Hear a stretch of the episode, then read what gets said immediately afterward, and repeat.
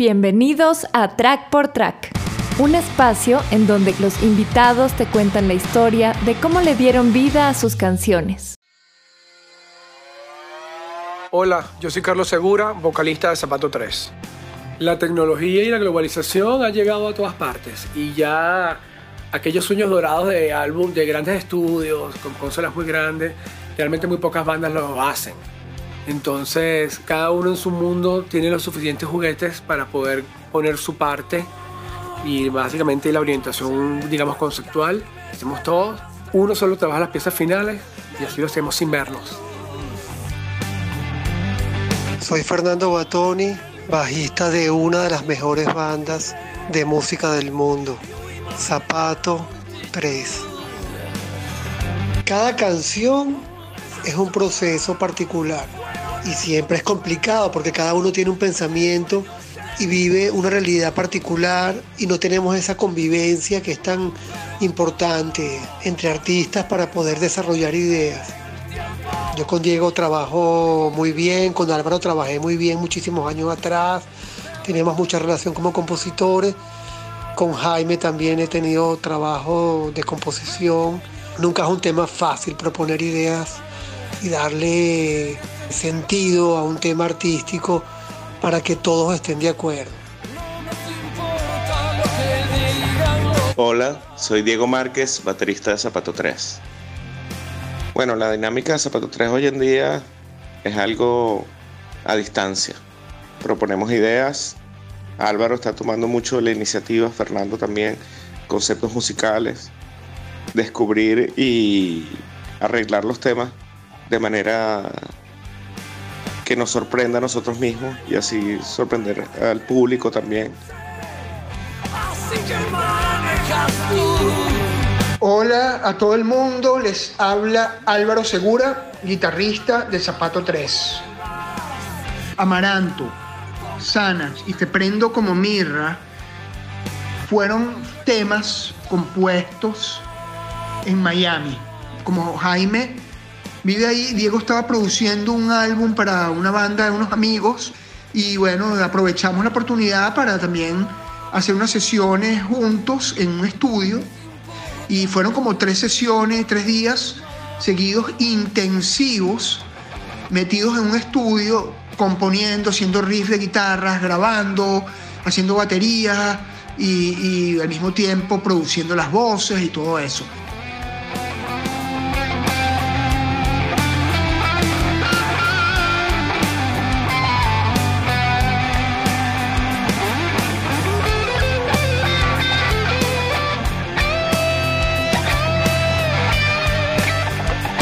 Decidimos grabar Sanas con Zapato 3?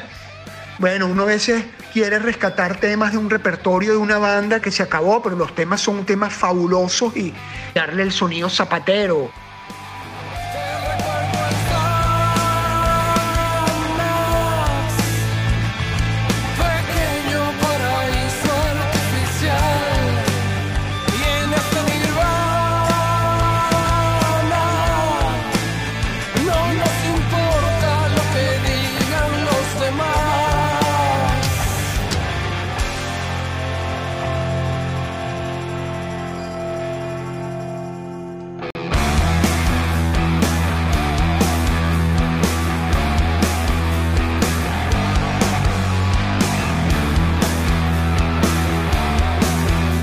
Amaranto es un tema que juega con una situación en una noche, ¿no? Un final de una relación, un adiós.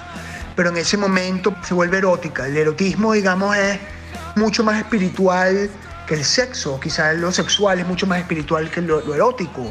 No sé.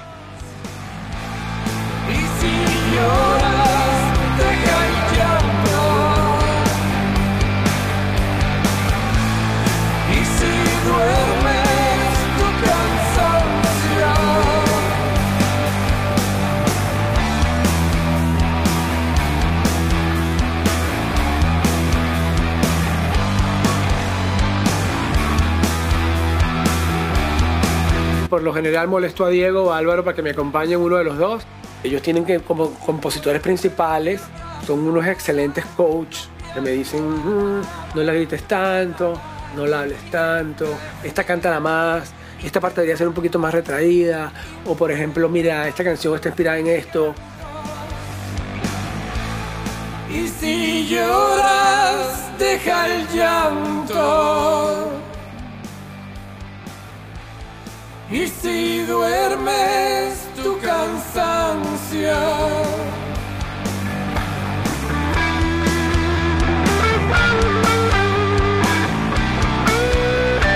Para Xanax, te prendo como mirra. Y para um, Amaranto, tengo un amigo en Cabeto. Él alquila, tiene una cantidad de equipos de amplificadores. Yo para esa grabación quería un sonido de Marshall Plexi. Y él me llevó unos cabezales Plexi que tiene de los 60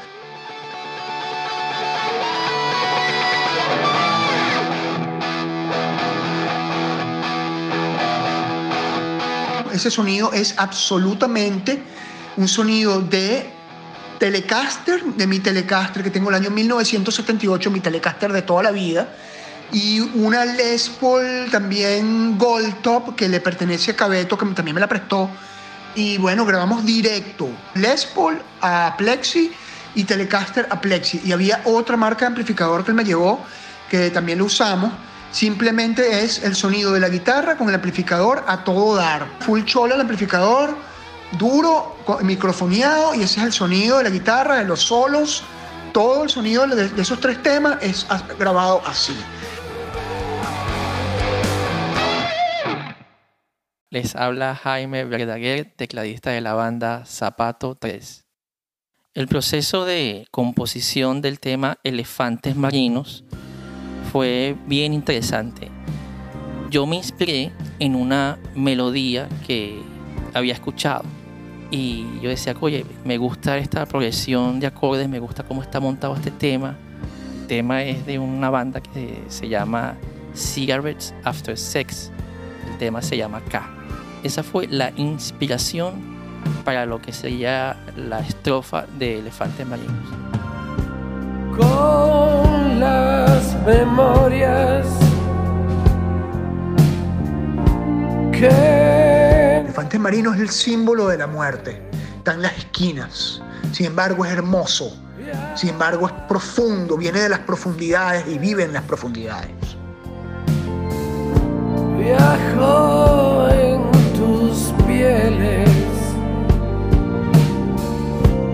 Bajo esa inspiración empecé yo a mover unos acordes en el teclado y a montar la letra sobre esos acordes. Ese primer demo sonaba más o menos así.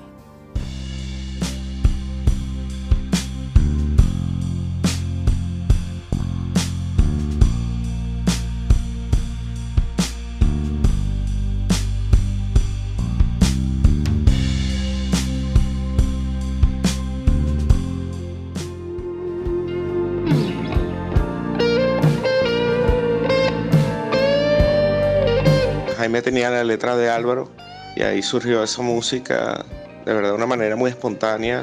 Jaime compuso esa música, después comenzamos a grabar una batería de referencia.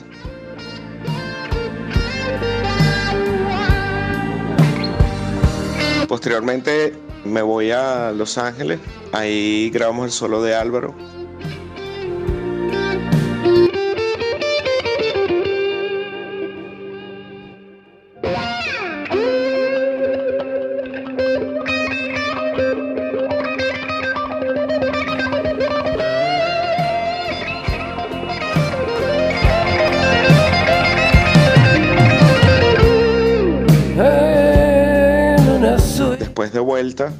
Miami, visité a Carlos con un equipo portátil de grabación y ahí salió la voz del tema.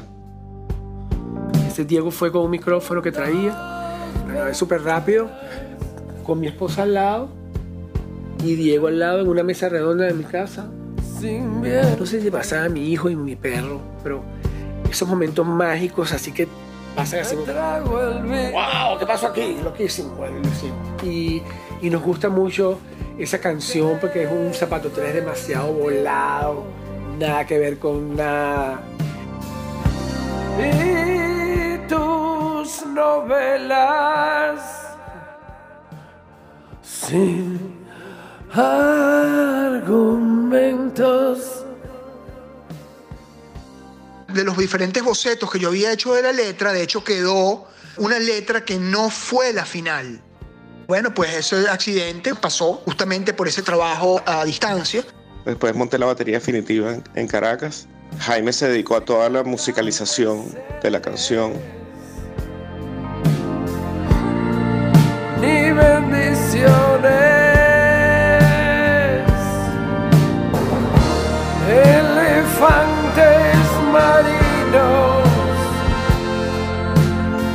Esos días me escribió un email Víctor Hugo Morales y resulta que Víctor Hugo Morales es un tremendo compositor de música clásica, pianista y arreglista. Yo le dije, mira, te voy a mandar un tema de José José. ¿Tú crees que tú pudiese hacer algo más o menos así? Y bueno, de allí empezamos a trabajar. Yo le enviaba pedacitos de la canción y él sobre eso iba armando los sonidos de la orquesta.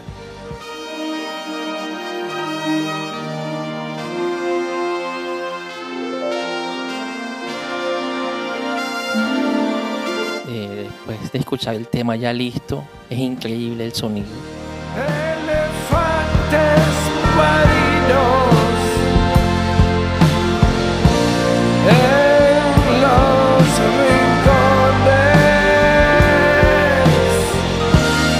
Estos últimos cuatro temas son las cosas más lindas porque son nuevos y de la manera en que fueron concebidos y grabados son absolutamente locas. O sea, en la sala de una casa, sin mayor pretensión de nada, súper artesanal, casi podría decir.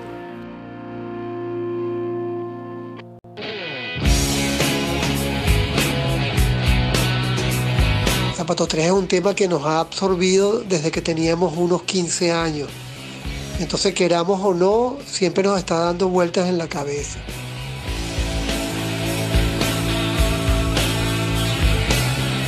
Todos estamos siempre como en un dinamo que cuando logra otra vez engranar esa maquinaria, la energía es brutal.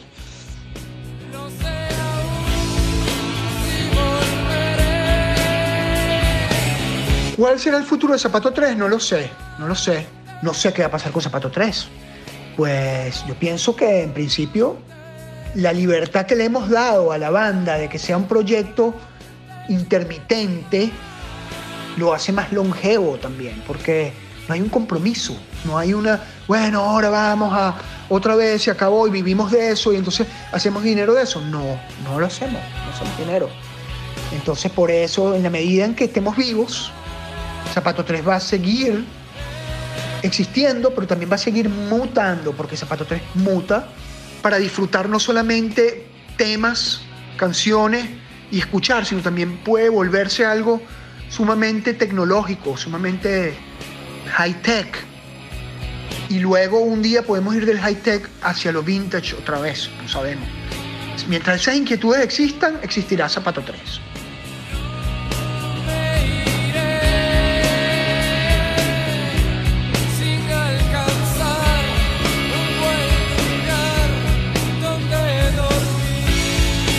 Bueno, el futuro próximo de Zapato 3, arreglar más los temas, redescubrir las canciones, reconectarnos con el público y simplemente despertar a ese monstruo de Zapato 3. El Zapato 3 es un monstruo, simplemente que es un monstruo que eh, cuando se despierta nada, nada ni nadie lo detiene.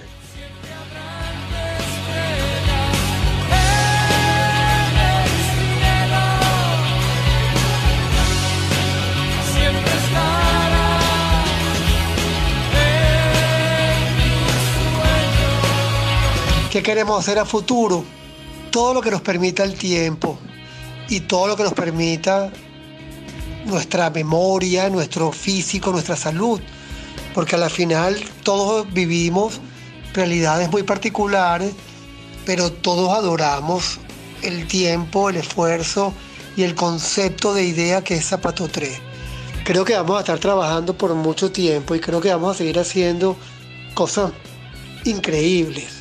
Yo cada vez que me, me llaman para proponerme la posibilidad de un tour, ya paso días sin dormir, solamente por la alegría de subirme a un escenario. Todavía vamos a hacer más discos, vamos a hacer más cosas musicales y, y vamos a llegar a eso que tú dices de tener un legado. Pero, pero todavía no, falta mucho por dar, falta muchísimo por dar. Lo mejor está por venir.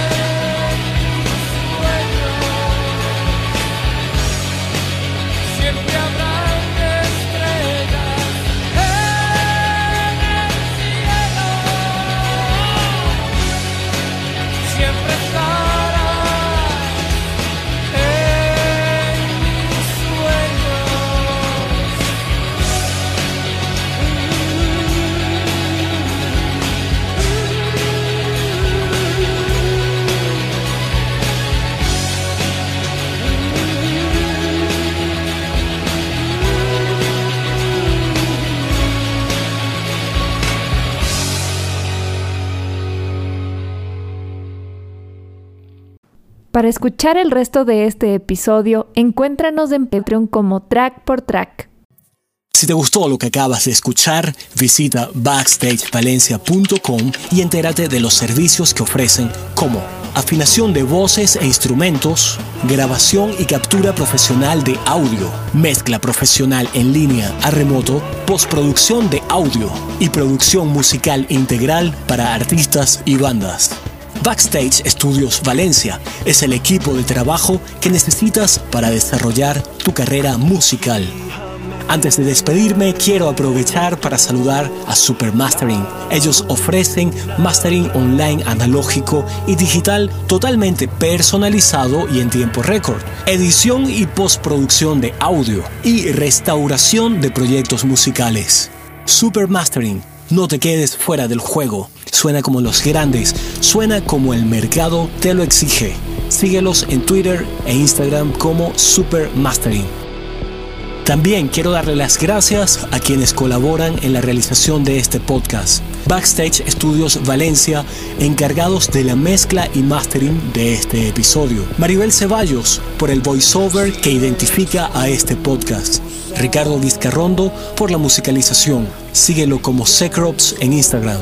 Y a ti por haber llegado hasta esta parte del episodio. Te habló Álvaro Gargano y nos escuchamos en un siguiente track por track. Si te gustó este episodio y quieres enterarte de todas las novedades de este podcast, visita trackportrack.com y suscríbete a la lista de correos.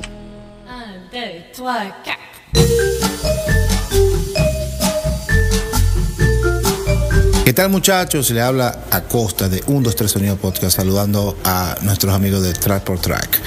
Ya saben, vayan a Spotify, escuchen Track por Track, después 1, 2, 3 Sonido y ahí vamos. Saludos gente.